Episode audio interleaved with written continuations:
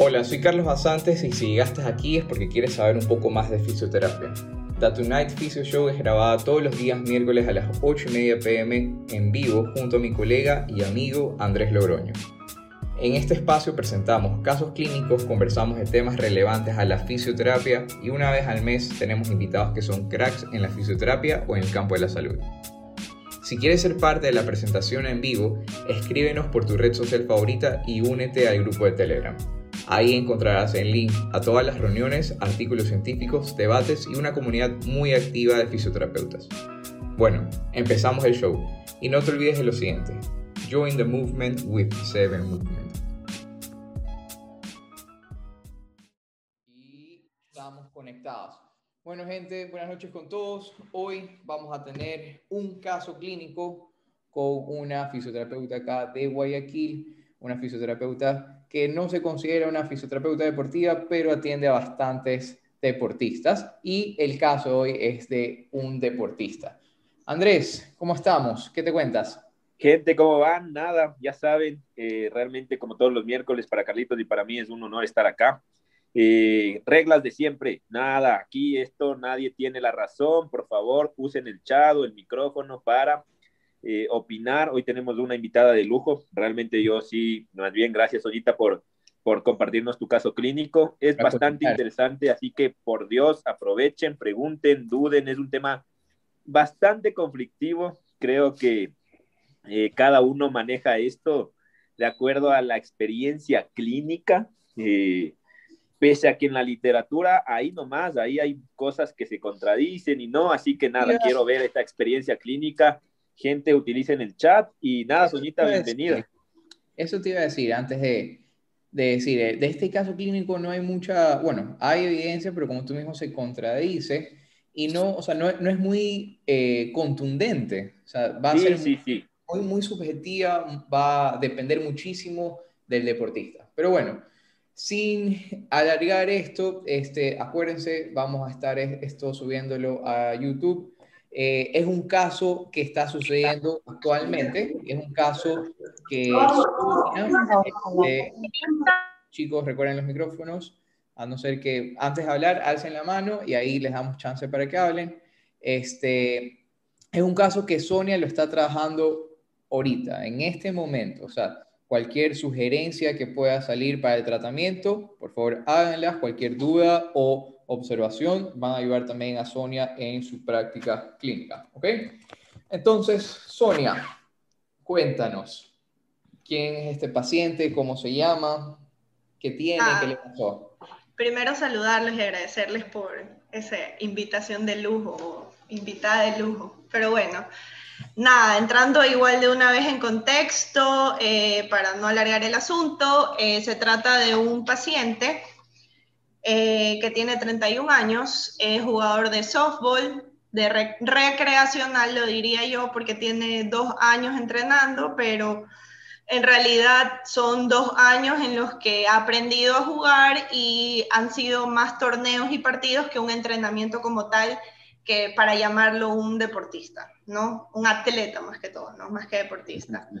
Entonces, este, bueno, importante saber que cuando uno, bueno, sobre todo cuando se trata con pacientes y sobre todo con deportistas, es súper importante conocer el, la biomecánica, el deporte como tal. Entonces, bueno, el, el softball él juega en la posición de shortstop entre segunda y tercera base, que ojo, fue algo que me tocó investigar, preguntar a colegas, amigos que tienen mucho conocimiento acerca de esto de aquí, porque no es un deporte muy común en nuestro país, sin embargo, es un deporte eh, muy común en países, en otros países, ¿no? Como Cuba. como, como Cuba, por eso es que dije que Ramón nos va a ayudar aquí bastante.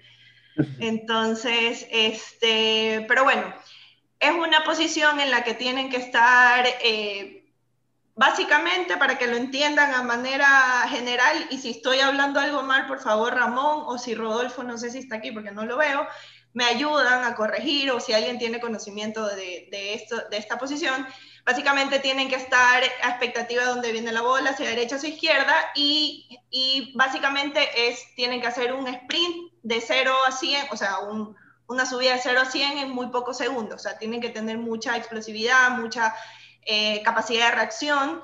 Entonces, eh, bueno, justamente le, sucedió en este momento. En el segundo paso, iba a capturar hacia el lado derecho.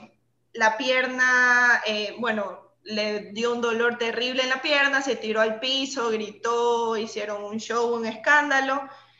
La sensación que él, que él sintió a esto me dijo, sentí que me rompí la, la, pierna, o sea, yo, yo enseguida me agarré la rodilla porque sentía que me había roto la pierna.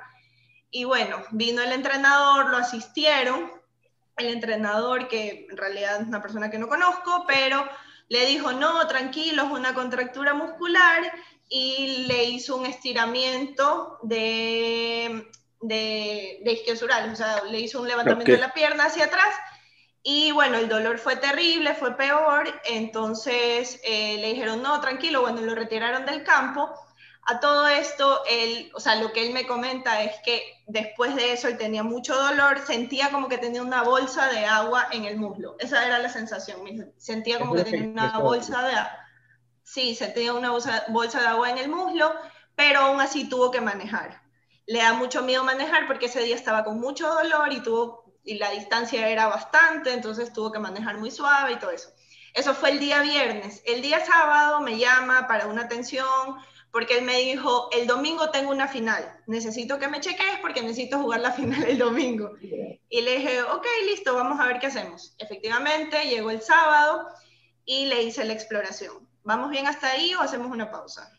Eh, Soñita, yo tengo ahí par preguntas. Eh, cuando se lanzó, o sea, tú dices que eh, el momento que trató de hacer el sprint, sintió este dolor, este dolor y que se cogió la rodilla. Él decía que le molestaba la parte anterior, la parte posterior. ¿Qué, qué, zona es la que realmente le estaba molestando? O sea, ¿dónde sintió la molestia? Ya, en verdad, él lo que me dice, o sea, sus palabras literalmente fueron como, por la adrenalina no podía saber dónde me dolía, pero sabía que me dolía la pierna.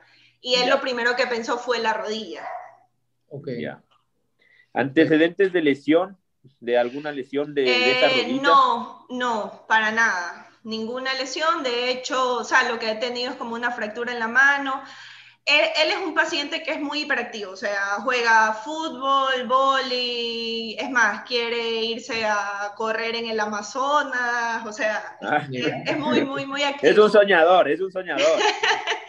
sí. Eh, ¿A qué se dedica el paciente? Eh, bueno, él trabaja en una agencia de publicidad y es creativo, así que hace, digamos que oficina. O sea, oficina, pero eh, juega por de, digamos como de los siete días a la semana, cinco días hace deporte recreativo porque es como va a jugar fútbol, voleibol, o sea, siempre está de manera activa. Siempre es, algo recreativo, más no un entrenamiento físico a algún tipo de... Eh, y, cuando, digo, cuando dicen normalmente jugar deporte, dicen es solo ir a jugar, no es que van a trabajar eh, el gesto deportivo, no es que van a jugar algo para estabilizar.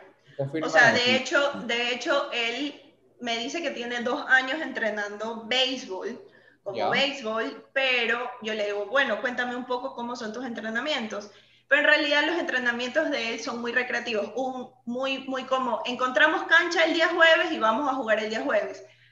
Ah, Ahora, sí les voy a dar un dato súper importante porque, o sea, si ya tenemos como que antecedentes de que en realidad no hay como un plan de entrenamiento eh, eh, previo a todo esto, él está en, en, el mes de marzo del 2020 empezó un campeón, o sea, un torneo donde se paró por la, por la pandemia y retomaron ahora en agosto. Entonces, los, digamos como que los torneos se acumularon. Entonces tuvieron torneos agosto, septiembre, octubre, noviembre y en diciembre, donde tuvo cuatro torneos, o sea, digamos como que en ah, este último mes ¿ah?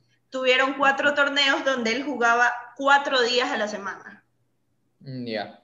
O sea, desde que termine, desde que, bueno, desde que ya tenemos más liberación de, de la pandemia, ha comenzado a jugar un poquito más. Sí, yo, yo podría llamarlo como que hubo una, o sea, como una acumulación de, de, de torneos en un, en un periodo muy corto de tiempo. Perfecto. Chicos, ¿qué opinan? ¿Quieren hacerle otra pregunta a Sonia? Eh, ¿Alguna otra duda del caso? Eh, ¿Algo más en particular que quieran saber? Antes de, Sonia, yo creo que aquí vamos con el video con el que llega el paciente a tu consulta, ¿verdad? Dale, sí. Ya, chicos, antes de enseñarles el video, ¿alguna duda, pregunta? Acuérdense que esto es un paciente real. ¿Esto cuándo sucedió? Hace... Eh, el 20 de febrero fue la primera vez que lo atendí. 20 de o sea, le sucedió el 19. El 19 fue, sí, la primera atención fue el 20, correcto. Eh, eh, cuando le hizo esta maniobra el, el, el, técnico, el preparador físico, no sé, la persona que le asistió, sí. eh, por, solo por, por, por datos, eh, ¿le sintió más dolor? ¿Te, ¿Te, dijo eso? ¿Agravó su lesión o, o se calmó? O sea, ese momento que le dieron ese, ese movimiento. A ver, en verdad lo que me dijo fue como que me hicieron esta maniobra porque pensaron que era un, un calambre, una, contra, una contractura muscular, esa fue la palabra que él me dijo, yeah. pensaron que era una contractura muscular. Cuando le hicieron así, él le dolió muchísimo más. Entonces fue como que gritó yeah. mucho más. Entonces ahí fue que el entrenador le dijo, la persona que lo asistió, le dijo, ok, esto no es solamente una contractura, quítate y, y ponemos y a deja otro. jugar. Claro, es como que resuelve tu vaina y, Claro. y pasa. Bueno, resuelve tu vaina. Vamos. Ya, eso yo creo que es importante, ¿no? Más dolor, hubo, se exacerbó el Sí. dolor en el momento de, de, Sí, sí. de- de asistirle. Creo que Correcto. en vez de ayudarle, lo, lo- en cuestión de dolor, no sé, si, no sé si de lesión, pero en cuestión de dolor, De empeoró dolor, la claro. Sí. Perfecto. Bueno, entonces vamos a pasar a. Pregunta. a- Hay una pregunta. Sí, Die- Diego está preguntando. A ver. ¿Hay ecografía y conclusiones? Ya Todavía. quiere cerrar el caso, creo, Diego. Sí, Ah, calma. vamos, da- dale tiempo al tiempo, por favor. Dale un poquito, Diego, dale un poquito. Ya sabe tener que ir a jugar fútbol, capaz. Así es. Bueno, vamos a mostrarles cómo le llega el paciente a Sonia. Les voy a compartir en este segundo eh, la pantalla para que puedan ver el video. Ahí están viendo, ¿no? Sí. Estamos todos ahí. ¿Ese es el Entonces- primer día, Carlitos? Sí, Sonia, sí, primer día. ese es el primer Ya. día. O sea, Ya. el 20, ajá, ya. Llega el paciente al consultorio caminando. Camina. Quita el audio. Quita el audio. Camina. Uy, Bien, una vez más. Camina. eh, Sonita, yo no sé si, es, si mi apreciación es buena o mala del video. Es- ¿Sientes como una inestabilidad en la rodilla? Eh, sí y no, y ahí viene la parte interesante del, del caso, porque en verdad cuando él llega, llega arrastrando la pierna, ¿ya? Él llegó caminando y arrastrando la pierna. Entonces, eh, cuando yo le dije que por favor trata de caminar como que lo más normal y todo eso, camina, él doblaba la pierna y al momento después de dar el paso de doblar la rodilla, él al descargar peso sobre la pierna derecha, decía me duele mucho, entonces como que se botaba todo. Aquí hay una parte también que yo considero, es una apreciación personal mía, o sea, yo lo atiendo en persona, para mí él es un poco artista también en todo esto, o sea, es como muy, ay, me duele, y muy, ya, entonces, en realidad yo en ese momento, en realidad el primer día lo único que hice fue como hacer una evaluación, ver cómo estaba todo, y e inmediatamente después de eso lo envié a hacer una ecografía. Le dije, mira, lo ideal es que te hagas una ecografía. Eh, y les voy a decir por qué al principio como que yo decía, me parece como que está fingiendo mucho. Porque, Sí, porque en el video parecería que se le va totalmente la rodilla, ¿no? O sea, sí, pero, yo estaba pero más- pensando en algo, sí. pero ahorita con este video ya pienso en otra cosa. Ya, entonces, en realidad, yo lo que le dije fue cuando, ok, lo acosté boca abajo, en realidad, la primera vez que lo, lo, lo- como que lo, lo tuve, no, no pude documentar todas las cosas, porque no sabía que lo iba a presentar como un caso clínico, hasta después de que ya dije, ok, esto no está bien, vamos a mandar una ecografía, eh, porque cuando, incluso para acostarse boca abajo le fue muy complicado, ¿ya? O sea, para subir, sentarse en la camilla, subirse, entonces fue como que el papá, el papá y un ayudante mío tuvieron que ayudarlo a poder acostarse, y en el momento que yo le dije, por favor, flexiona la rodilla, él me decía, no puedo flexionar la rodilla, o sea, no puedo. Y yo, no, pero vamos a intentar, porque yo le decía, bueno, vamos a ver si es que por lo menos hay una mínima contracción o algo, y él me decía, no puedo, no puedo, no puedo, no puedo, no puedo. Y cuando yo le asistí el movimiento, los gemelos comenzaron a, a tener fasciculaciones. Ya. Ah, qué interesante. Entonces ahí fue como que yo dije, ok, voy a dejar hasta aquí y le dije, mira, tranquilo, vamos eh, igual con una ecografía de partes blandas a descartar cualquier cosa, pero necesito que específicamente, porque el papá, a ver, así, para esto también, el papá que fue a la consulta con él, el papá fue, el abuelo de él fue médico y él fue con el papá, entonces el papá me decía, Sonia, si fuera un desgarro muscular tuviera un morado. Ya, eso fue lo que él me dijo y, yo, y él no tenía ningún morado. Entonces yo le dije, bueno, puede ser que... Ajá. Y le digo, bueno, puede ser que dentro de unos días le aparezca, pero para salir de todas las dudas, vamos a enviar a hacer una ecografía. Pausa.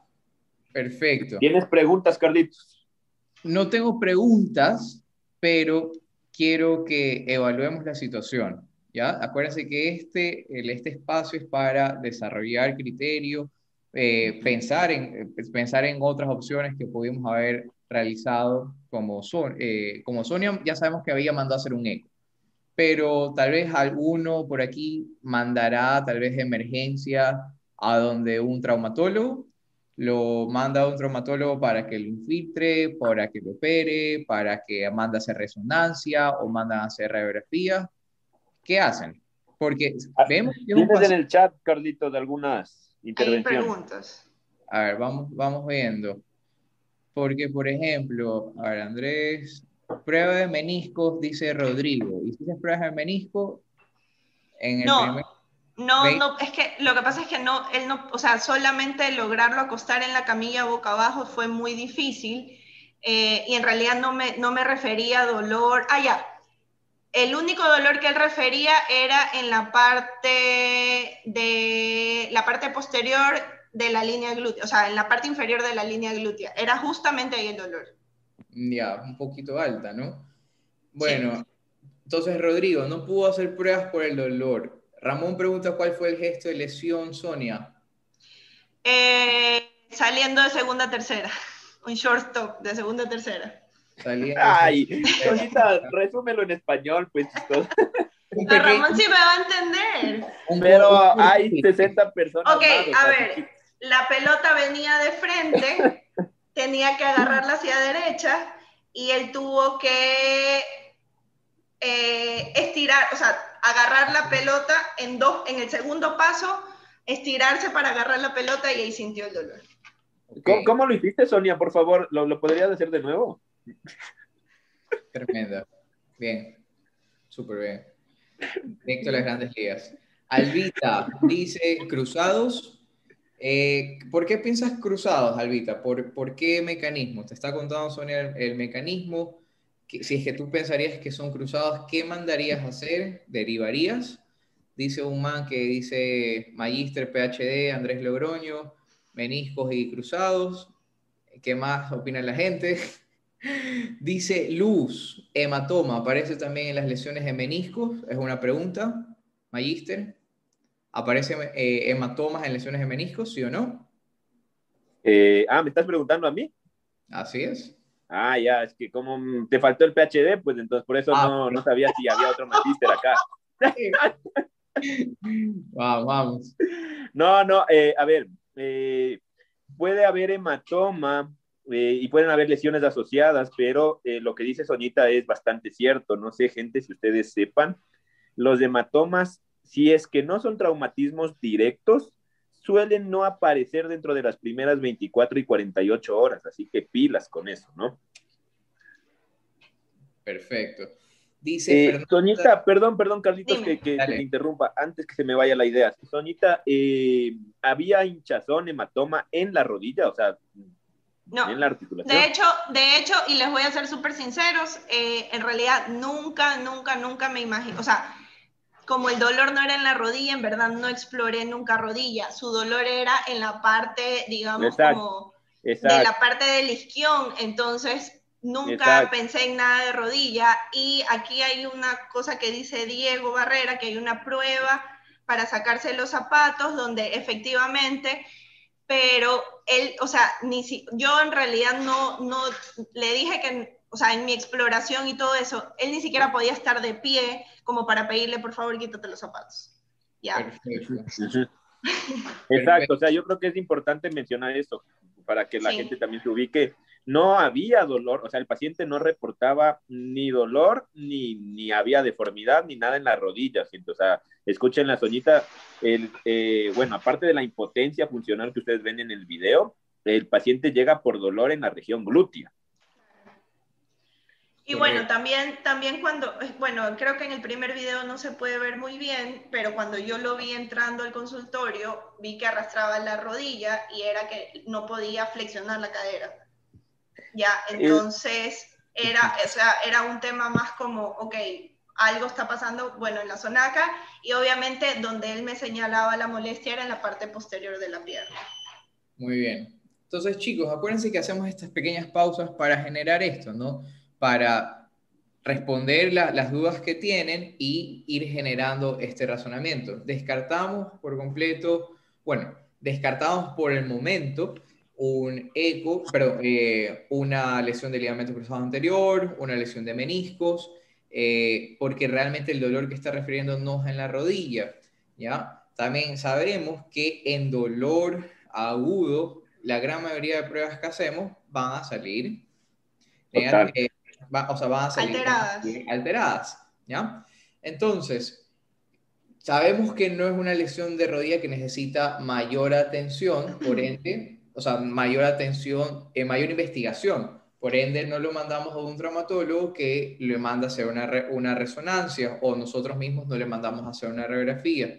La sospecha, así como la gran mayoría están, eh, están respondiendo, va por un desgarre y justamente pediríamos un eco, sí, eco 100%.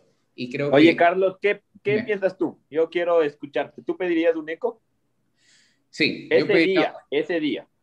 Ese día, ese día específicamente, tal vez diría que lo espere, basta, que lo espere un día, ¿ya? Para ver, para ver. Yo diría un día. Ah, ya, espérense, aquí viene la parte. Él se fue a hacer el eco. déjenme defender. No, no, es que él se fue a hacer el eco, pero ya era sábado, dos de la tarde, y la verdad es que súper complicado todo. Entonces yo le dije que no se apresure, que igual sábado y domingo ya no íbamos a hacer absolutamente nada y que efectivamente no iba a poder jugar la final el domingo. Entonces él recién se realiza el eco el día lunes por la tarde. Perfecto, entonces ahí están las 72 horas que sugiere Diego. Perfecto. Bien, ¿listos para ver el eco? Vamos. Vamos a ver el eco. Compartimos pantalla otra vez. Y... Uh, uh, uh. Y vamos aquí. Aguanten. ¿Quieren ver las fotos?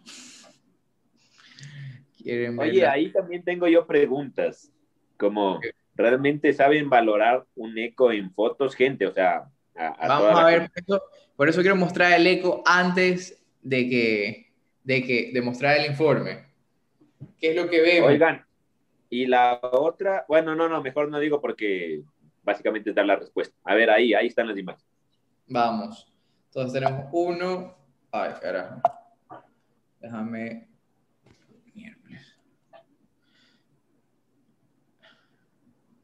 Ya, ahí, se van cargando. Perfecto, ahí está el orden del eco. Bien. ¿Sí se ve? Luz dijo algo muy bueno. ¿Qué dijo Luz que no puedo leer? Próximamente. Próximamente, perfecto. Bien, entonces voy a pasar nuevamente. Ahí vayan chequeando los comentarios. ¿Ok? ¿Qué opina la gente? ¿Qué ve Sonia? ¿Qué ve Andrés? ¿Qué ve Carlos? Ay, pero por favor, Carlos. Ya, pues ya, pues. Dice Andrés que no pediría eco, por favor. Sí, yo no pediría eco. ¿Por qué? Vamos a ver, pero quiero ver cómo dice la gente también. Eh, yo, yo no pediría eco, Sonita, porque, bueno, creo que te, te, estás olvidando de, de, mencionarles, Sonita, coméntales, compárteles cuál es el objetivo real de él. Ah, ok. Es verdad, esa era una de las primeras cosas que tenía que decir. Eh, bueno, eh, dentro de la exploración y todo esto, eh, la verdad es que uno siempre dice como que, bueno, ¿y por qué estás aquí? Aparte de tu dolor y todo eso. Él me dijo, lo que pasa es que tengo que, o sea, primero era la final del primer torneo el domingo. Ya, efectivamente no puede jugar la final del domingo porque no podía ni siquiera estar de pie. Entonces, pero me dice, ok, tengo tres torneos más. Entonces, lo, o sea, sus palabras fueron como, ¿tú crees que voy a jugar la final o la voy a jugar desde la banca? Entonces... Cuéntales cuándo es la final. La final es el 17 de marzo. Ya, le pasó pilas gente el 19 de febrero y la final es del 17 de marzo, la que quiere jugar el deportista. La siguiente eh, final, este, sí, este correcto. O sea, prácticamente un mes, ¿no? Sí. Ya, muy bien. Eh, pasemos al eco, Carlitos, no nos despidemos del eco para, para verlo. Ya, pues no sé qué hora les presento el eco, no mentir. A ver, vamos. No llega, dice Diego. Bien, ahí lo ven. Quiero verlo más grande.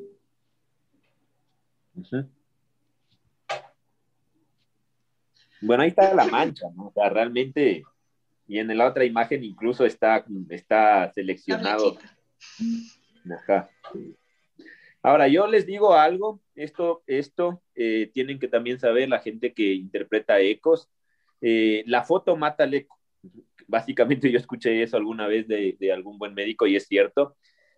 Los ecos no se interpretan en fotos, se interpretan en vivo. Realmente lo que nosotros nos mandan es una foto de algo bastante subjetivo. Por eso es en el eco por eso es súper importante el informe. En los otros exámenes no, pero en el eco es súper importante el informe, porque el eco te va a dar bastante objetividad en vivo, gente, por si acaso. Perfecto. Entonces vamos al informe. Exacto, ahora pasa el informe. Léele como la conclusión, Carlitos, porque no estoy con lentes yo. Bien. Hallazgo, Hallazgo compatible con una ruptura parcial del tendón del, del semitendinoso, próximo a su inserción, flechas, que se asocia con la imagen compatible con hematoma en su entorno, identificándose discreto, discretas acumulaciones laminares de líquido, de líquido probablemente hemático en el entorno de la masa muscular del semitendinoso en el tercio superior y medio esto tiene fecha el 22, si alguien tiene un calendario por ahí. Eh, y mira, la doctora Sonia Núñez, carajo. ¡Ah, qué grande! Toma. Eh, márcame eso, por favor, Carlitos. Toma. Pero bueno. Hágame captura ni, Andrés, que todavía no termina el doctorado, ¿viste? ¿Qué, ¿Qué, vas a saber tú, pues, pelado magíster? bueno, entonces, 22 tenemos que es una ruptura parcial del tendón de supraespinoso en próximo a Aquí está donde si lo ves, o sea, según el eje mayor es de 7 milímetros. Así es. Ok. Perfecto. Eso es lo que sirve, ¿no? Del eco. Ajá. Señores. Saber el tipo de desgarre y saber su longitud y su, y su grosor, ¿no? Porque muchas veces estamos hablando mira que les está diciendo que hay una, un desgarre cercano al tendón, ¿no? Y eso hay que interpretar muy bien. Así es. Ok, aquí quiero contarles igual una parte, porque igual la verdad es que este paciente mm, mm, me ha sacado bastantes sonrisas porque es todo un personaje el tipo. Eh, me cuenta, o sea, llega con, con, el, con el eco, entonces el día que llega con el eco, llega con un bastón. Ah, es un personaje. ya, pero eso no, no, lo, no lo grabé porque después le dije, deja esa vaina por ahí, por favor, y nunca más lo vuelvo a usar. Pero llegó con un bastón, caminando y todo, entonces me dice, lo que pasa es que el que me hizo el eco me dijo que tengo el músculo en un hilito. Ah, esto es una locura. Entonces yo me quedé como, ya, entonces me dice, no, entonces eh, él me dice, si me dicen que tengo el músculo en un hilito, no quiero lastimarme más. Entonces por eso estoy usando el bastón para protegerme y que ni sé cuánto. Claro, lo, lo fragiliza el paciente con esas palabras. Claro. Ah.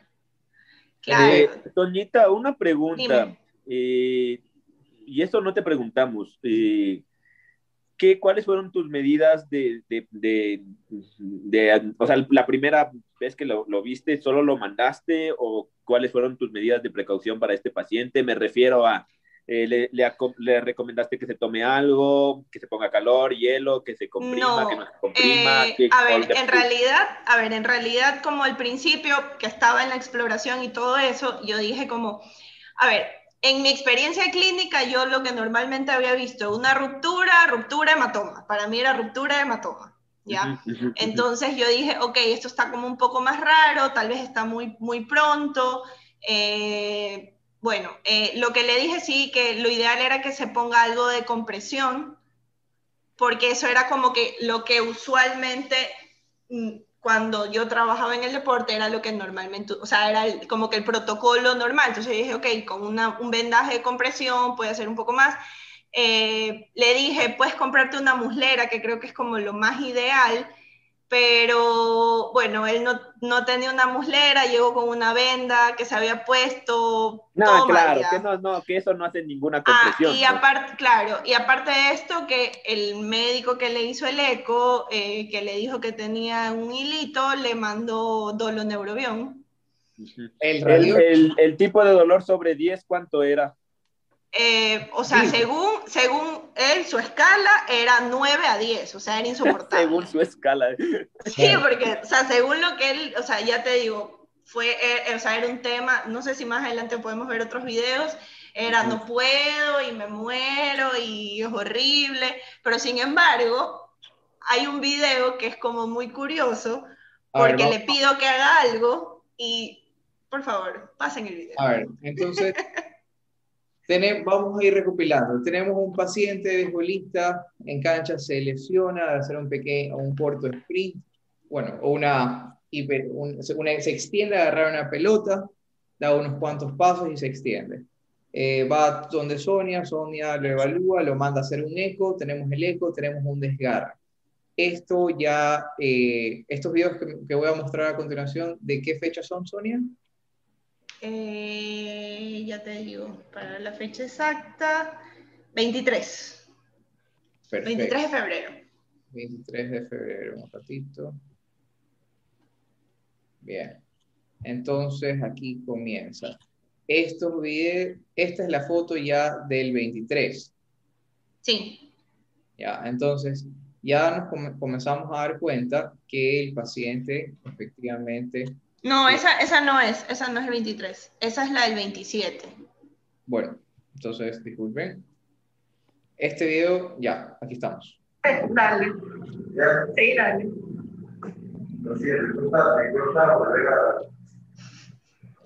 Ven para acá.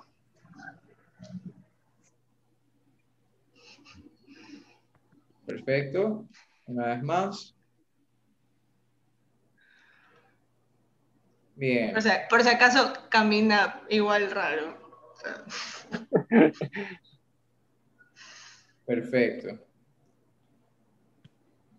Vamos con otro video. Aquí sí le vamos a poner audio. Dale hacia adelante. Cadera hacia atrás, no abras las piernas. Lleva la cadera hacia atrás. Ajá. Ya, y hasta donde aguantes. Ya, y regresa. ¿Molestia? ¿Al regresar? No, salir. Ok. Entonces tiene dolor a lo que estira, a lo que tira la cadera para atrás. Ah, para sentarse en la silla. Es un video. Siéntate en la silla, le pedí. Le dijo que se siente en la silla. Vamos a ver qué pasa. Así. Y ahí. Qué bestia, ¿no? Y ahí ya puedes doblar la pierna. Ya. Y regresa. Ahí lo siento. Y Ojo, si se dan cuenta, igual está sentado de ladito, no está sentado completamente. Perfecto. Una vez más. Así. Y ahí. De ahí ya puedes doblar la pierna. Ya. Y regresa. Ahí lo siento.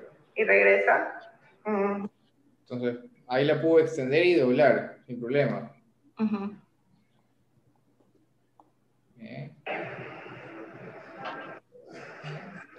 Creo que este se repite. Sí, creo. Dale. Ah, bueno. Ah, le pedí que se acueste en la camilla. Ya, ok. Vamos otra vez. Dale. Ah, bueno.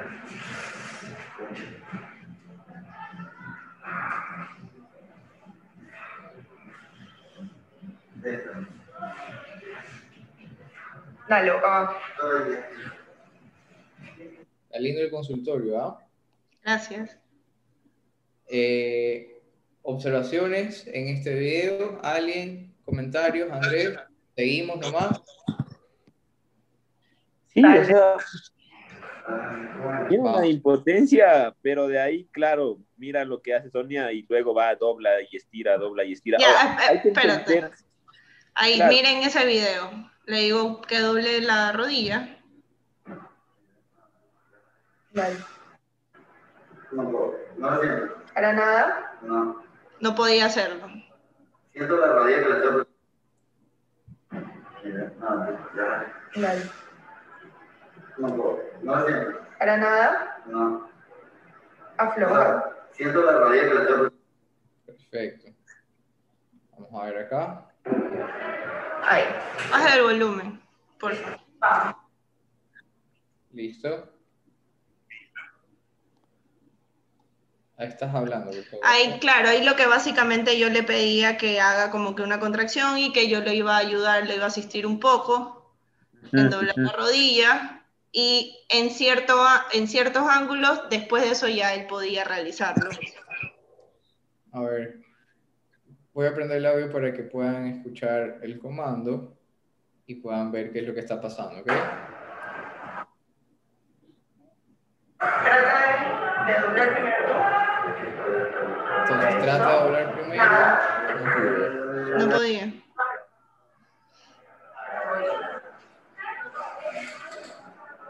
Yo hubiese pensado en una lesión neurológica ahí. Y ahora. Ahora de ahí hacia arriba trata de doblar. Nada. No, no puedo. Afloja. No podía nada. ¿Listo? Vamos ahora de ahí hacia arriba.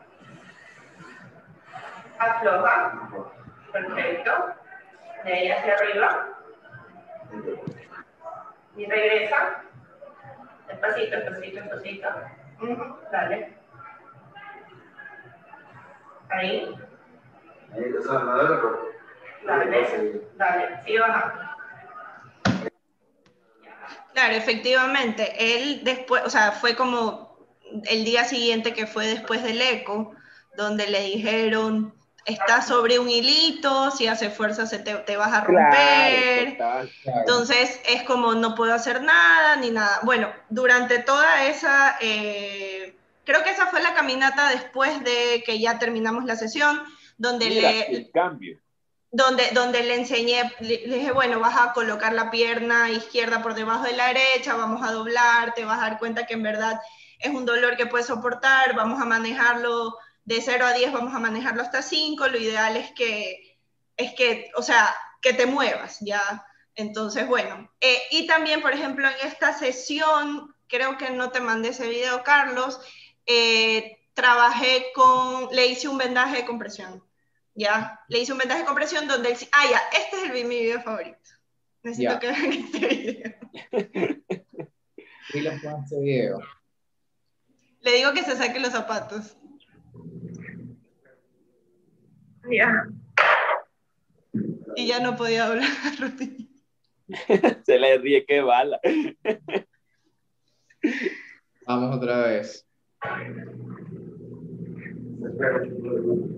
Ya.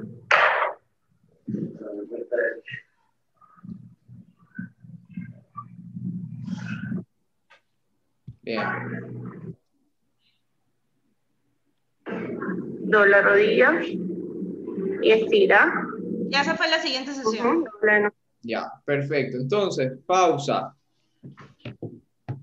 Nos llega este paciente que tiene bastante dolor, tal vez, miedo. Ojo, quiero aclarar algo, porque aquí Diego Claro. dice que, claro, la prueba es sacarse los zapatos de pies.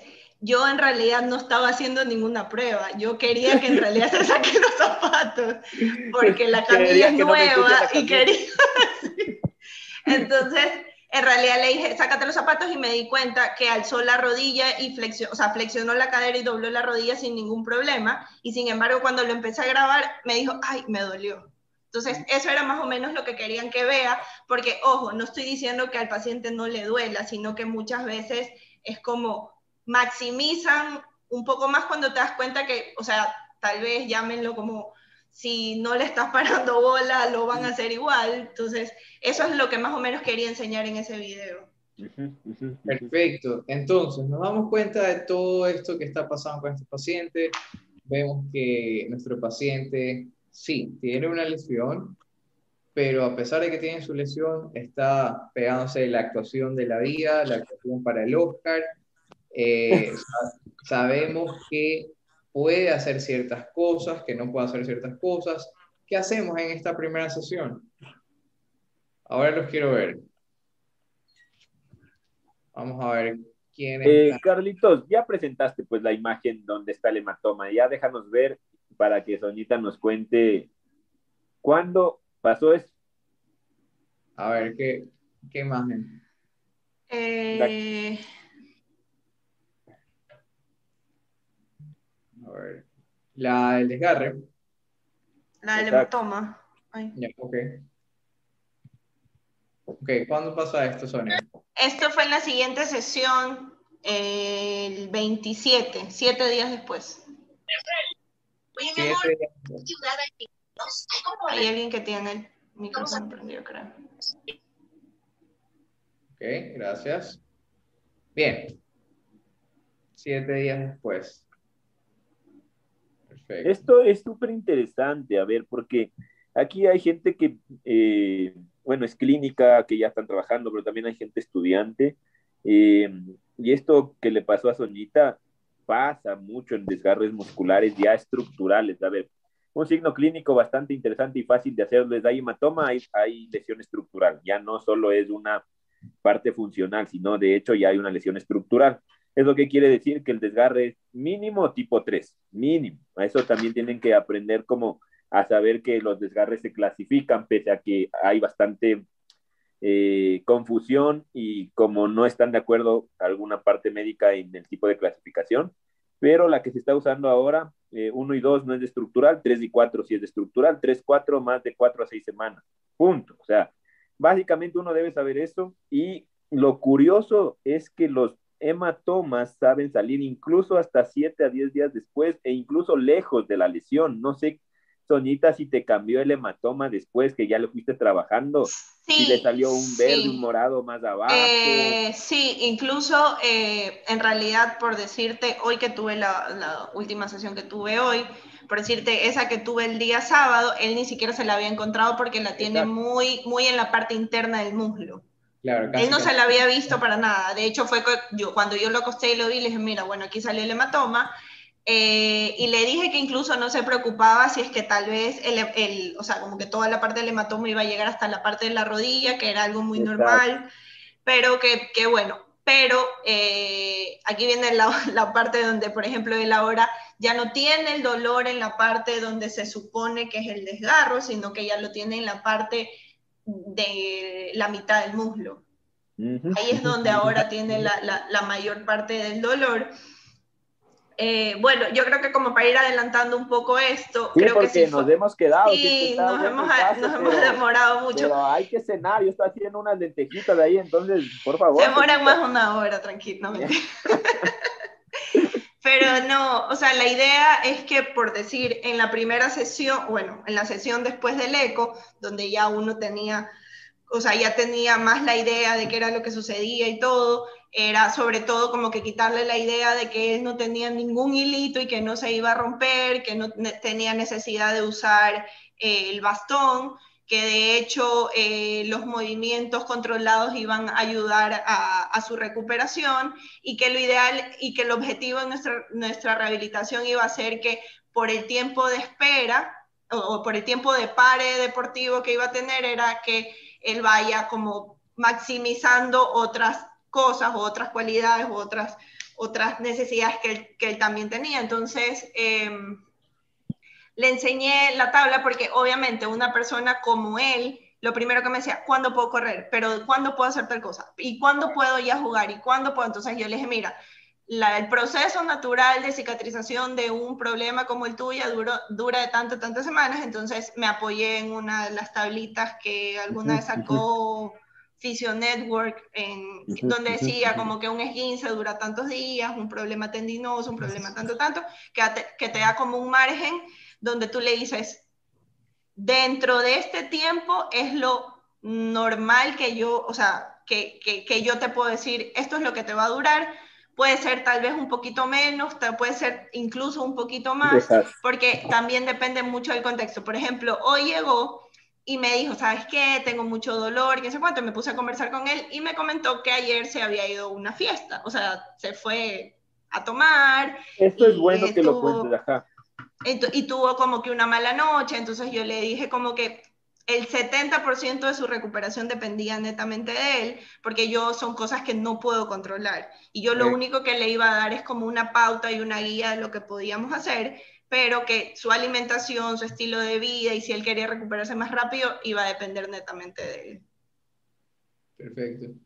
Y es más, es el video que me mandaste ahora último es de hoy. Es de hoy, sí. Perfecto. Entonces, ayer se fue de farra, hoy fue. Y ya, ¿cuántas sesiones tiene contigo, Sonia? Mm, mm, mm, Esta sería, la de hoy sería la 4. Perfecto. Entonces, cuarta sesión y ya tenemos al paciente caminando de esta manera, se sacan las llaves, huesito, las lanza, camina.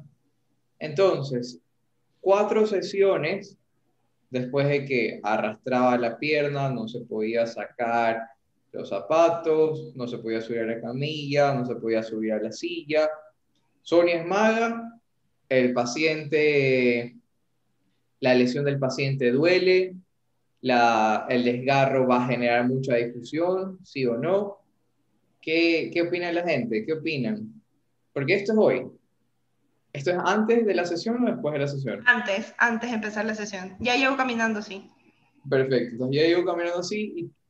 ¿Y qué le, lo pusiste a hacer estos ejercicios acá, verdad? Cuéntanos un poco de estos ejercicios. ¿por qué los? Eh, sí, bueno, eh, también le dejé, lo que pasa es que él solamente por temas de trabajo y movilización, porque todavía le da un poco de miedo manejar, eh, la idea es que em, él, él puede ir como solamente dos veces a la semana al consultorio, entonces eh, eh, hoy día le dejé indicado como unos ejercicios, mira, lo ideal es que hagas estos ejercicios, que haga mucha contracción, que trabaje, incluso por ejemplo estos ejercicios que se ven como fáciles, creo que no sé si te pasé el primero, que era como que solamente mantener, sea, ejercicios isométricos, mantener, aguantar y todo eso, tenía, eh, o sea, se le notaba que igual tenía una debilidad muscular y él me decía, no, es que me duele el glúteo, me duele la parte, o sea, le dolía todo, pero ya era un tema como netamente muscular, donde se ve que es un cuerpo que en realidad ni siquiera está entrenado Claro. como para yo decirle, ok, listo, puedes jugar la final,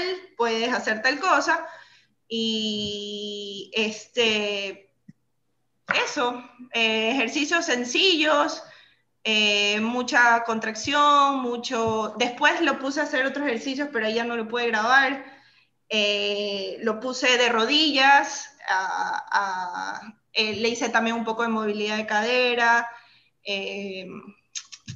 y eso, básicamente. En realidad, yo creo que como que el, el, el- el enfoque que le queríamos dar a este caso clínico es como que qué harían ustedes, Exacto. porque, porque en verdad eh, investigué mucho como que qué se puede hacer en un desgarro de este tipo, etcétera, etcétera, pero hay muchas cosas que la literatura te dice y que la experiencia, o sea, como que la, ya en la parte clínica o en la parte ya de, de ponerlo en contexto a la clínica es un poco más difícil, entonces yo sí quería como que escuchar sus opiniones, qué me recomiendan y todo eso. Eh, Soñita, ¿utilizaste algún medio físico, algo por si acaso? Eh, trabajé un día con corriente. Y, me fue pésimo. mano. Me fue pésimo. Ah, eso no, súper interesante que nos cuentes para Sí, que me la fue sepa, pésimo porque creo que estaba como en una etapa aguda muy dolorosa. Fue justo en la primera sesión que puse el, eh, no, en la segunda sesión que estaba como muy adolorido, muy todo esto, y me dijo, o sea, le hizo como que la contracción, la, la corriente estaba muy bajita, y le dolió mucho, entonces se lo quité. Y desde ahí ya él se quedó con el miedo como no quiero que me vuelva a doler de Claro. esa manera, entonces no utilizo medios físicos en realidad. ¿Metiste mano, Soñita? Sí, un poquito. El, el segundo Un día igual. Un poquito. Eh, lo que pasa es que en realidad, hasta que no me llegó el informe del eco, y eso es algo en realidad muy personal, eh, como él me decía, es que me duele mucho, me duele bastante, es más, solamente la palpación le dolía mucho, no quise como tocarlo, sino más bien lo que él dice fue como, ok, vamos a hacer movilizaciones, le enseñé a hacer movilizaciones que él mismo se haga, flexionar la rodilla, mantener, empujar, todo eso que él solito lo haga. Ya te digo, en realidad yo lo que más le he dado es como seguridad de decirle como, Claro. no estás mal, esto es un proceso que tiene que ir eh, evolucionando poco a poco. Eh, por aquí preguntaban si es que di antiinflamatorios o algo. En realidad él nunca se vio con un médico en sí, sino que lo estoy tratando yo directamente. Yo personalmente no prescribo medicación, ni recomiendo, ni absolutamente nada. Ay, es en serio, no ni recomienda, Sonia. Carlos, No recomiendo. O sea, cuando recomiendo y son mis niñas que, que yo trabajo en un equipo muy, muy que conozco a las madres, o sea, lo máximo es como Tylenol, eh, paracetamol, ya, o sea, como chuta, cuando ya tienen como mucho, mucho, mucho dolor, pero no recomiendo antiinflamatorios, no, yo, es algo muy personal porque me parece como que yo no estoy capacitada ni, ni autorizada para hacerlo, yo no lo hago. Eh, y, y nada, le dije que era un proceso natural que el cuerpo tenía que esperar su recuperación. Efectivamente, él es una persona joven, se está recuperando bastante bien, pero bueno, quisiera sí escuchar sus opiniones acerca del caso. Soñita, la última. ¿Cuánto Yeah. tu expectativa como fisioterapeuta y el paciente? ¿En cuánto tiempo lo vas a tener en cancha? En la cancha, mira, le dije que, que me ponga una... Lo que pasa es que, mira, el, el, el, el tema de el regreso, el retorno a la cancha, a mí me parece como que un poco más difícil, tanto por el tiempo de él, tanto como por que yo lo pueda ayudar, porque por decirte, creo que va a llegar un momento que lo voy a tener que derivar a algún colega que trabaje esa parte, porque él tiene que, creería que ya va a llegar un momento en el que va a tener que, que hacer mucho la parte de su gesto técnico, que yo no lo puedo hacer en mi consultorio. Ya. Pero por decirte, el otro objetivo de él es que para el siguiente feriado quiere irse a la Amazonía, a, No sé, a, a correr en la Amazonía, no sé, algo de eso. Entonces le dije que, ok, que para esa fecha, que es como por el 11 de abril creo, le, le dije que para esa fecha vamos a tratar de que él se pueda ir, caminar en un, en un terreno... eh, un terreno inestable, rocas y todo eso, lo va a poder hacer. Esa va a ser como mi, ese va, va a ser como mi próximo objetivo. Eso, o sea, ya estás apuntando. Perfecto, Sí. perfecto. Carlitos, ahora sí, cuenta, ¿qué opinas tú? un paciente que ne- necesita, va, va a guiarlo bastante, o sea, aterrizarlo. Y aquí es cuando nosotros fisioterapeutas también tenemos que ponerle frenar es, es fre- frenarlo al, al paciente y decirle, ok, tenemos esto, ¿podemos llegar al partido? ¿Sí o no? Yo personalmente no lo haría jugar, pero sospecho, y esto te lo comento Sonia, sospecho que él en unas dos sesiones más se va a sentir bien, va a ir a jugar y se va a lesionar más. Eso es una Ah, sospecha esto pasa un montón, ¿ah, Carlitos? Se desgarran de nuevo. Y a eso es lo que voy. ¿Por qué? Porque el paciente dice, ah, no, pues ya puedo subir escaleras, ya puedo caminar, medio me están haciendo hacer algo de ejercicio, me voy a jugar suave. Y como es un paciente hiperactivo, es un paciente muy pasional por lo que se lo escucha, va a ir a, ah, es que ne- nos falta uno para jugar la final del torneo, ya, pues yo voy, ¿no? Yo soy el campeón, yo soy una, eh, una Tengo persona- que acotar algo. El paciente me dijo que él se cree un androide. Entonces, Ah, Entonces, mucho, mucho ojo con eso y hacerle en cada sesión énfasis de que tenemos que recordar los objetivos, no vayas a jugar, ten mucho cuidado con lo que hagas de, de manera deportiva y darle objetivos claros y tiempos estrictos. Sobre todo si es que tenemos este, este antecedente que es una persona bastante activa, bastante pasional. Eso, Claro. Carlitos, dime. eh, ¿cuándo le das del alta? ¿Tienes, sabes cuándo le das del alta? ¿O pides un eco? Doñita, esto también te pregunto a ti. yo, ¿Cuándo le doy el alta a él? ¿O piden un eco? No, yo no pediría un eco después. Yo, Entonces, ¿cuándo le das del alta? no, pues si lo mando a hacer el eco, se va a hacer el eco en el mismo lugar y le van a decir que, no sé, que ella ahora tiene dos hilitos y no uno. ¿Cuándo dan el alta de este paciente? yo cuando vea que puede hacer un pe- yo en desgarros que he tratado, cuando vea que puedo hacer un peso muerto, que es un excéntrico de femorales, libre de dolor. Eso soy yo.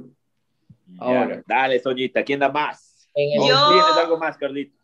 Ya te digo, yo creo que voy a llegar hasta un punto en donde voy a tener que derivarlo, donde un colega que él se dedica específicamente como que a readaptación y es especialista en el tema, no sé si me está escuchando por aquí, pero, o sea, especialista en béisbol y softball, donde yo le diría, mira, eh, terminé mi parte en la clínica, donde ahora tienes que hacer esta parte de acá, porque ya te digo, o sea, lo ideal es que él pueda volver a hacer ese gesto sin ningún dolor para que no vuelva a suceder. Eso en un mundo ideal, ojo. Eso es en el mundo ideal. Porque, como te digo, yo lo- con este paciente yo veo un pronóstico que se va a lesionar otra vez. Ya le echó mal, Ya. ¿viste? A ver, eh, creo que vamos poniéndonos así como, como de acuerdo. No sé qué les parece, gente, si les preguntamos, si les vamos preguntando, Soñita y Carlitos, a la gente. Varias cosas. Primero, Ah, el desgarre pasó el 19 de febrero. Soñita, por favor, corrígeme si estoy mal. Correcto, correcto. El 17 de marzo necesita jugar. Sí, correcto. Muy bien. El desgarre es, de acuerdo al eco, de 7 milímetros. Hay hematoma en el, en el, es fibrilar. eh, Sí. Hay hematoma alrededor y es en, la, es, es en, la, o- en el origen de isquiotibiales. Muy bien. De acuerdo a esto, creo que la primera cosa como para ir tomando bandos, ¿juega o no juega?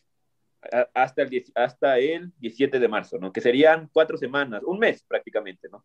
no. No, pues 17 de marzo son dos semanas. No, no, o sea, desde que le pasó, te digo. o sea, Ah, ok. Claro, desde el 19 de febrero, desde el 19 de febrero al 17 de marzo, prácticamente un mes. ¿Juega o no juega? ¿Qué opinan, gente? Desgarre de 7 milímetros, fibrilar, hematoma alrededor. Comenten Eh, ¿sí o no? Ajá, solo netamente por, por cicatrización. ¿Sí o no? Así de fácil. ¿Sí o no? ¿Juega o no ¿Sí juega? o no? Así de fácil, ahora los escuchamos. Nada de, nada que tal vez, si es que se pone el sol, Es que depende. que, si es que es Capricornio, que si es que es Géminis, Oigan, otra cosa, bueno, sigan Hombre, respondiendo, gente. Otra cosa que yo también quiero mencionar así rapidito es que, a ver, yo, yo entiendo esta parte de biopsicosocial, entiendo mucho, gente. Yo, yo, más bien que bueno que cada vez sigamos leyendo más, pero creo que también sí hay que diferenciar en un desgarre muscular, o sea, en una lesión muscular, estamos hablando de algo estructural, o sea, muy aparte de la Claro. parte psicosocial, si el paciente está deprimido, lo que sea, hay que darle muchísima importancia a tiempo de cicatrización en tejidos blandos, o sea, muy aparte de, de- del contexto del paciente que siempre va a importar, ¿no? Pero creo que la parte biológica en esta lesión, creo que es la que manda, ¿no? Claro. Sí. Eh, Soñita y, y creo que la gran mayoría están de acuerdo contigo eh, que no se puede lesionar otra vez porque no es entrenado. Eh, tú, Carlitos, así rapidito, sí, no. No, no juegue. Yo no lo haría que juegue en bastante tiempo. En bastante tiempo, que se ponga a entrenar antes de. Ya. Eh, ya, yo, yo, yo, yo, a ver, todo depende del contexto, como ustedes dicen, como nosotros, como yo mismo digo, pero solo por cicatrización de tejidos blandos, por ser un desgarre fibrilar de 7 milímetros, yo sí lo hubiese hecho jugar. Pero eh, el tema también es eh, que, como ustedes dicen, yo ahí no, no, no, no, sé mucho, no comparto tanto, pero por el tema de, de, de la gente, de la mayoría de gente, para mí, en el contexto de Ecuador, él es bastante deportista, entendiéndose que no es deportista de élite. La- Él, Soñita, tú dices que hace cinco o seis veces a la semana eh, mal entrenado, Eh, pero hace deporte.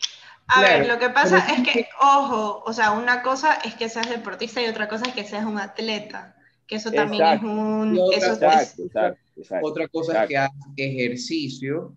O sea, una cosa es ir a, ir a pelotear, ir a Claro. jugar béisbol, ir a jugar softball. Otra Sí, cosa sí, ir a pero entrenar. Tú, él va haciendo y- dos veces, ¿no? Exacto. Él va haciendo dos veces, dos años de esto, ¿no?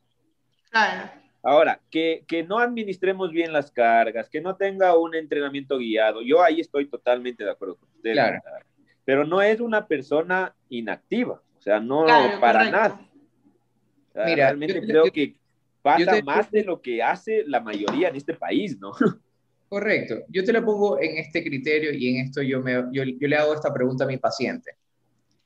Si tú juegas, yo le digo a mi paciente, si tú juegas la final, ¿vas a ganar plata? No. Eh, es- esa es muy buena, muy Ah. buena lo que dice el Carlitos. ajá. ¿Vas, vas a ganar, vas a ganar plata? No. ¿Te necesitan extremadamente para ganar la final? No. Ok. Ahora, digamos, juegas la final y pase lo que pase, te lesionas, te desgarras más, te tienen que operar, tienes que hacer más rehabilitación. Entonces, Ya, oye, todo- no seas exagerado, un desgarre todo- para que sea quirúrgico, o sea, realmente. a lo que voy, un hilito, Andrés, por favor. No, no, no, no, no, aguanta, aguanta. A lo que, a lo que voy es, yo como fisioterapeuta, ¿le doy el alta para que juegue? No, porque yo no voy a, a exponer a mi paciente a un riesgo potencial a que me agrave. No, y ojo, se vuelve a lesionar y lo primero que te dicen, la rehabilitación Culpa estuvo del mal. fisio, culpa del fisio. La rehabilitación estuvo pésima de ley Claro. porque no te pusieron coping, Exacto. porque eso hace el aumento de oxigenación. Ya, vamos, vamos, vamos a la siguiente pregunta.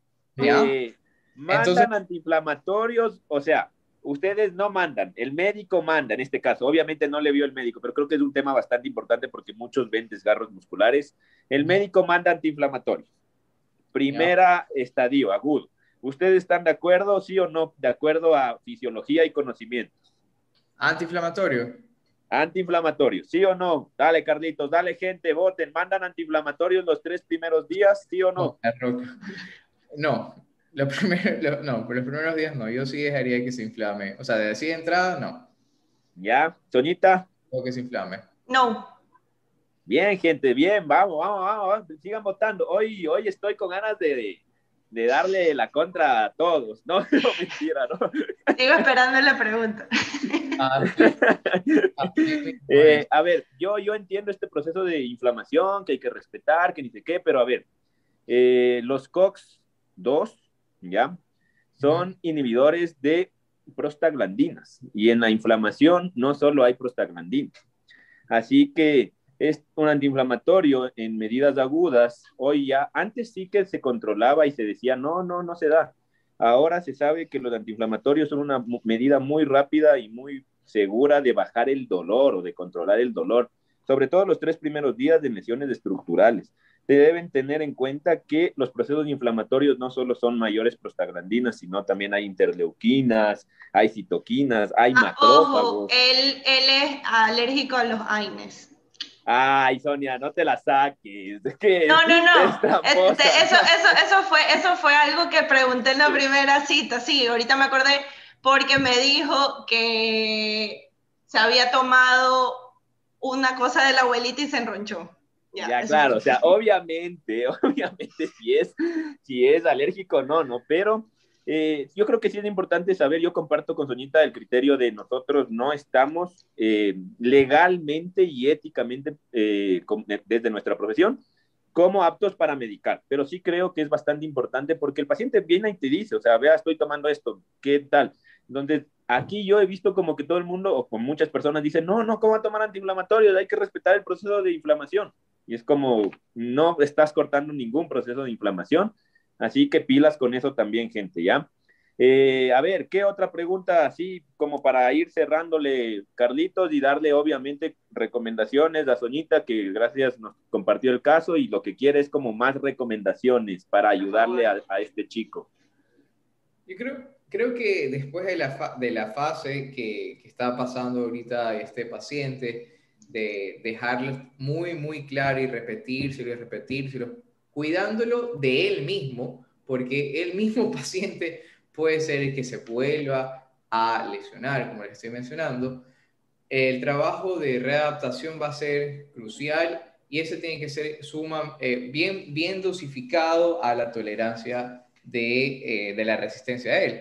Ojo, y también creo que ese momento debemos de- se debe aprovechar, sea que lo haga Sonia, sea que lo haga Rodolfo, que tengo entendido que él es el que va a hacer la parte de la adaptación, se debe aprovechar para acondicionarlo al paciente, no solo por su lesión, sino para que pueda desempeñarse mejor en los múltiples deportes y actividades que quiera hacer y que sea este tiempo un tiempo de darle impo- importancia al entrenamiento diario, más no al ejercicio recreativo que él practica. Si es que quiere hacer grandes hazañas como irse a correr al Amazonas en terreno inestable y cantarle al Total. sol con ayahuasca y todo lo demás.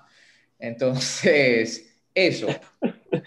Eh, Carlitos y gente, gente igual, así para darle recomendaciones a Soñita, que para ayudarle a Soñita también, colaborarle con el caso. ¿Qué hacen en fisioterapia? ¿Qué haces tú, eh, Carlitos?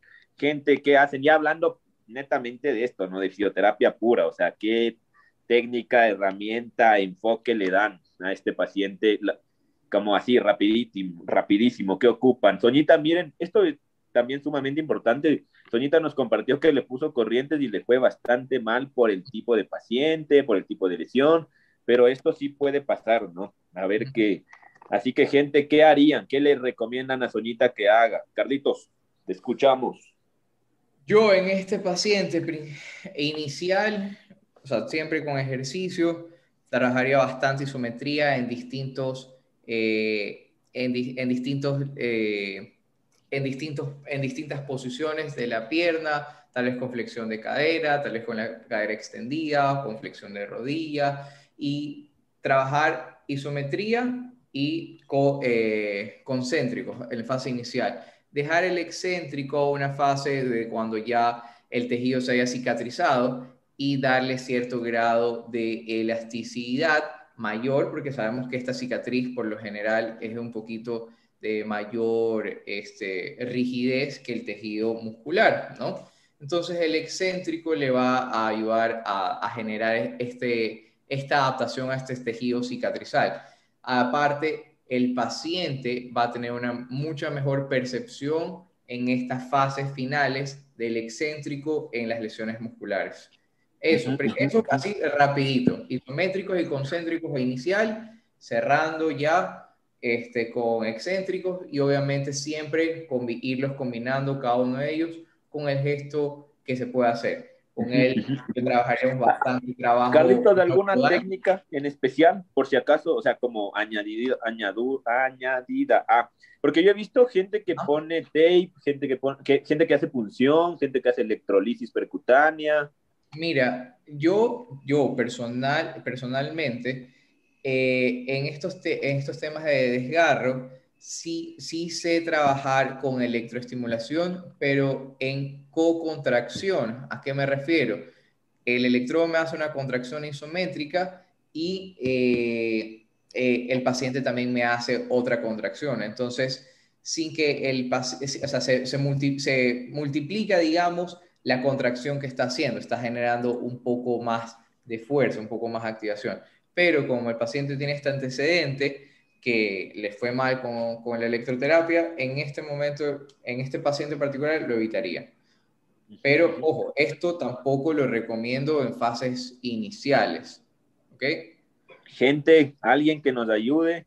Eh, Soñita, yo aparte, eh, también te recomiendo, eh, bueno, yo le hubiese también manejado, verán, los primeros días, hay que entender que no hay que buscar una contracción en excéntrico. Yo también estoy totalmente de acuerdo con Carlitos, eh, porque hay que entender que no solo está lesionada la fibra muscular, sino que hay hematoma alrededor, en este caso. Y eso puede provocar también incluso dolor neural. No sé si ustedes han visto desgarres con dolor neuropático, es bastante frecuente. Entonces, eh, buscar tensión neural desde un punto de vista eh, como inicial no tiene tanto sentido y si no existe ese tipo de dolor neuropático, meterle a ejercicio aeróbico de baja carga y continuo es buenísimo. ¿Qué quiere decir esto? Métela a la bicicleta y hazle 20, 30, 40 minutos sin carga, que no extienda tanto para no buscar la, la, la tensión. Y eso más bien te, te, va a ayudar incluso a desinflamar, ayudar a drenar esa parte. Correcto. Es bastante interesante. Y yo sí meto mano, mete mano, mete mano sin miedo, mete realmente. Siempre y cuando no esté la, este tipo de dolor neuropático que te, que, que, que te presenta. ¿Dónde, Andrés, ¿dónde tú meterías mano? Ahí, en plena lesión. Ahí ayudas literal a meter mano. Eh, ¿a, qué, ¿A qué le dices meter mano? Eh, a un masaje simple, así, no simple, profundo, en donde tú buscas realmente eh, mayor drenaje en esa zona, ¿no? Nada más, o sea, sin tanta cosa, evidentemente le va a doler, no tengan miedo del dolor. Hay una cosa que hay que entender que a mí me pasaba de estudiante, no sé si a ustedes les pasaba cuando yo manejaba las primeras veces desgarres musculares, que nosotros tenemos en la idea como se rompió y uh -huh. si le alargo más, se va a romper más. Y no, no, o sea, hay que quitar esa idea también de fragilizarnos nosotros como oficios también. Hay que mover realmente y los ejercicios eh, que no estén en demasiada tensión y sean de baja carga y continuos en desgarres agudos, va muy bien. Métanle sin miedo. O sea, en este paciente sí te puede desgarrar caminando, por si acaso, porque si pisa mal o busca una extensión donde no es, por eso sí se recomienda la muslera en estos casos y como es una como el desgarre en el, en el origen, hay que tener cuidado con el paso, sobre todo en el apoyo de talón. Sí, no sé si, si, si se me entienda ahí, Soñita. Sí, sí. Pero claro, ya ahorita ya es como en esta etapa. Y de ahí donde debes apuntar, mira, estos, estas lesiones, hay un millón de evidencia, yo creo que, creo que la más contundente en nórdicos. Creo que esas como Sí. como que todo el mundo se va realmente, y sí que es cierto porque se desgarran en excéntrico, sí. pero hay que meterle nórdicos en primera fase, en segunda, en tercera, en carga, en poca carga, y nada, irle subiendo, ir eh, dificultando el nórdico, sin -huh. miedo, eh, pasando la primera etapa aguda que yo consideraría que son 7 a 12 días, que es la etapa crítica, y métele nórdicos, eh, y eso, no sé qué al, otra cosa al o final, preguntas uh, tengan peso muerto con la, o buenos días, eh, si es que tienes pesas, mucha con la cadera bastante elevada, ligera flexión de rodillas, para darles atención a esos isquiotibiales. y bueno, yo creo que... Eh, Fernanda dice algo interesante, miren, y en desgarres crónicos, ¿qué, qué, qué pasaría? Ahora, no, no tanto se dice desgarre crónico, porque hay que entenderle esto, Fer, al, al paciente también, porque si no el paciente cree que son ya ocho meses y cree que sigue desgarrado y básicamente no, no es tanto así, sino es la cicatrización, la mala cicatrización la que está jodiendo. No sé si han tenido pacientes así, es una joda, es súper complejo. La verdad es que no. Yo, ya. Yo, lo veía mucho en los corredores de 100, 200. Eh, sí, o sea, sí. sprinteros normalmente. Exacto, y futbolistas, claro. obvio. En el futbolista, se hace un hueco ahí, chamán. Eh, nada, en desgarres crónicos el manejo es distinto. En fisioterapia, solo fortalecimiento en todas las, las maneras de vida y por haber. Y de ahí sí que tienes, aunque no tiene tanta evidencia, pero en estas lesiones crónicas musculares, PRP, eh, ondas de choque y células madre, pero ya se buscan otras opciones. Estamos hablando que el deportista ya va ocho meses, va diez meses, o sea, es algo que uno pensaría que no podría pasar, pero sí pasa. Mira, Sonita Claro. sí ha visto eso. O sea, sobre todo, sí, en, en- incluso una vez tuve una saltadora de, era de salto con pértiga, y ella tenía un desgarro, o sea, siempre se desgarraba el glúteo medio. Era súper extraño, y era como que Qué interesante. cada ¿no? vez y cada vez, sí. Qué raro. Cada- eh, sí, su- que- era, de hecho el era, último Paso, ¿qué cosa? en el último paso. En el empuje, porque Vale. ellos tienen que, claro, Ajá. Oh, claro, en el el- empuje antes de, ajá, Ima- Imagínate también o sea, la, fuer- la fuerza de la vigada que viene acumular en, en ese punto, haces punto fijo en ese apoyo monopodal y después despegar. Sí, Absorbes tanta energía y tienes que propulsar justo en ese punto. Entonces, claro. no suena tan raro, pero sí es raro, ¿no? O sea, era, era interesante porque en verdad tuvo como tres meses con un mal diagnóstico. Ujú. Entonces era como que le decían, no, era el isquiotibial, era la inserción, no sé cuánto, cuando en verdad era el glúteo. Wow.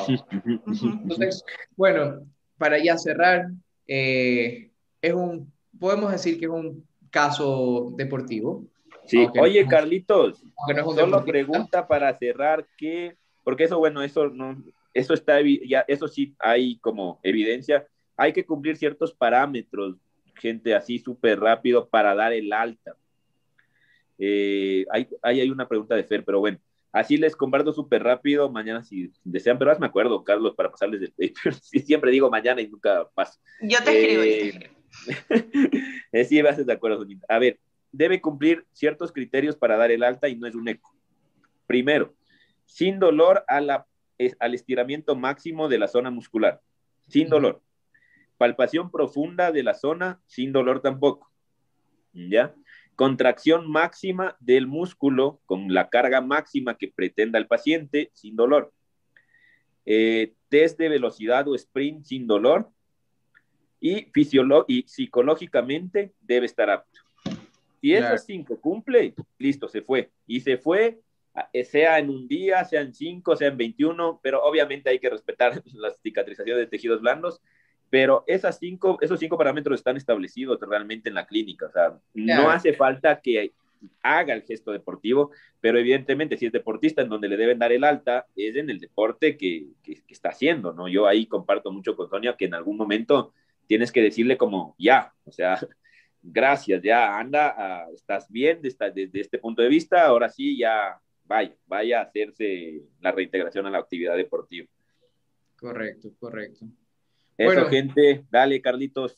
Chicos, con esto cerramos este caso, un caso bastante interesante, un caso deportivo, aunque no es un deportista de élite, pero eh, nos ayuda, este, todo, todo este caso nos ayuda a reflexionar también la percepción que puede tener eh, el paciente acerca de la lesión, porque si vemos este, lo- el video, cómo entra el paciente, vemos, eh, vemos las pruebas que podemos hacer después, sospechamos que es una lesión bastante severa, pero vamos viendo con el pasar de los días la evolución y que va teniendo grandes avances, nos comenzamos a dar cuenta de la personalidad de nuestro paciente también, y sabemos que no es algo de tan de mayor complejidad, sino que va a tomar tiempo. Entonces, eh, no entrar en esta desesperación, chuta, mi paciente está en extremo dolor, tengo que solucionarlo ahora, eh, si no lo soluciono, soy un mal fisioterapeuta. Exacto, exacto. En, a- en calmarse uno con los conocimientos que tenemos y esa calma y esa seguridad transmitirla también al paciente para que entienda que, ok, no es nada de vida o muerte, vas a poder regresar a jugar, pero debemos cumplir con esta, estos requisitos. ¿ok? Y bueno, con eso terminamos. Muchas gracias, Sonia, por ustedes. gracias. Y muchas gracias a todos los que han estado con nosotros el día de hoy.